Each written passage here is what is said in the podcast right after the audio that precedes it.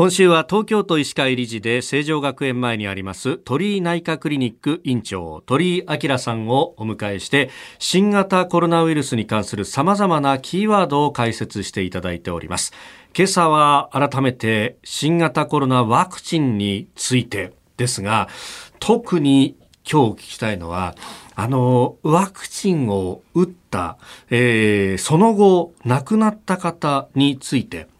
まあ、国や製薬会社が隠してるとか、あるいはこれだけの方が亡くなってるじゃないかみたいなネット上で見るんですけれどもこれどうですか？はい、あの今は日本では副反応届出制度というのがあります。でこれはあのもし副反応だけではなくてその後に生じた有害事象すべてですね、はい、あの報告する形になっております。それから情報開示というのも徹底してますので、はい、あの隠しているということは普通ではちょっと考えないでいいんじゃないかと思います。うん。これそのまあ副反応の部分と有害事象という2つのキーワード出てきました、はい、副反応については結構いろんなところでね言われている熱が出るとかいろいろある。有害事象の方っていうのはこれはどうなんですか？あの必ずしも関連づけないものも報告義務があるとはい。あのまるっきり関係ないであろうけども何か起こったことに関してはそれはまあ報告するというような方向に今はなっています。ですから、あの例えば、まあ、ワクチンを打たなくてもですね、はい。えー、いろいろな病気は起きるわけですね。例えば高齢者であれば、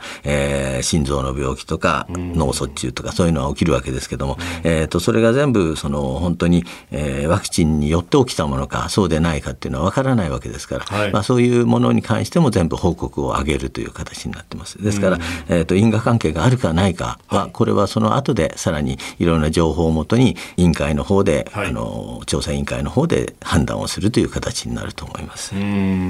これ厚労省がまあ1000飛び93人死亡とかワクチンと死亡の因果関係が否定できない等々がこう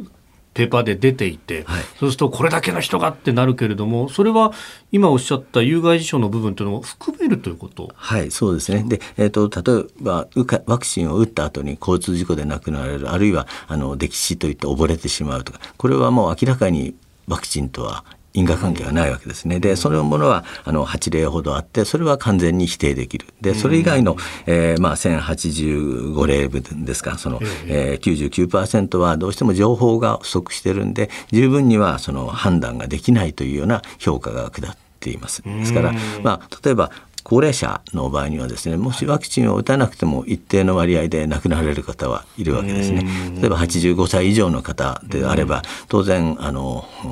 多くの病気を持ってますし、はい、えーと、それによって亡くなることもあるんでワクチンを打った後に亡くなったということが全部ワクチンによって亡くなったということではないということを理解いただきたいと思います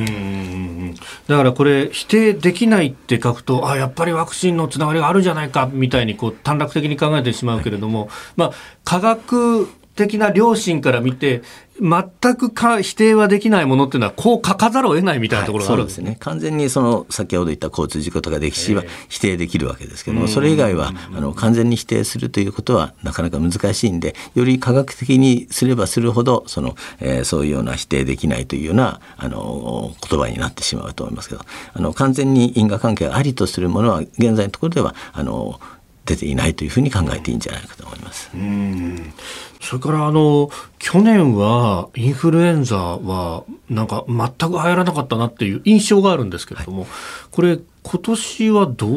ですか、えーと、去年は実際にほとんど出てないんですね。であの、まあ、PCR の検査をするところで一同時にですねインフルエンザもまあどちらか分かんないんでするんですけどほとんど実際には出てないです。うん、ただあの今年に関してはですね、はい、あのインドなどではちょっとインフルエンザも出てるということが言われていますし、えー、去年かかってないとやはり免疫力が落ちてますから、もう一度かかる可能性、あの、新たなインフルエンザにかかる可能性が、あの、あるということで、えー、去年のようにうまくいくかどうかは、あの、問題がありますので、きっちりと両方のワクチン打ったとしても、えー、マスク、手洗い、えー、換気、それから3密を避ける等の、えー、基本的なことはぜひ続けていただければと思っております。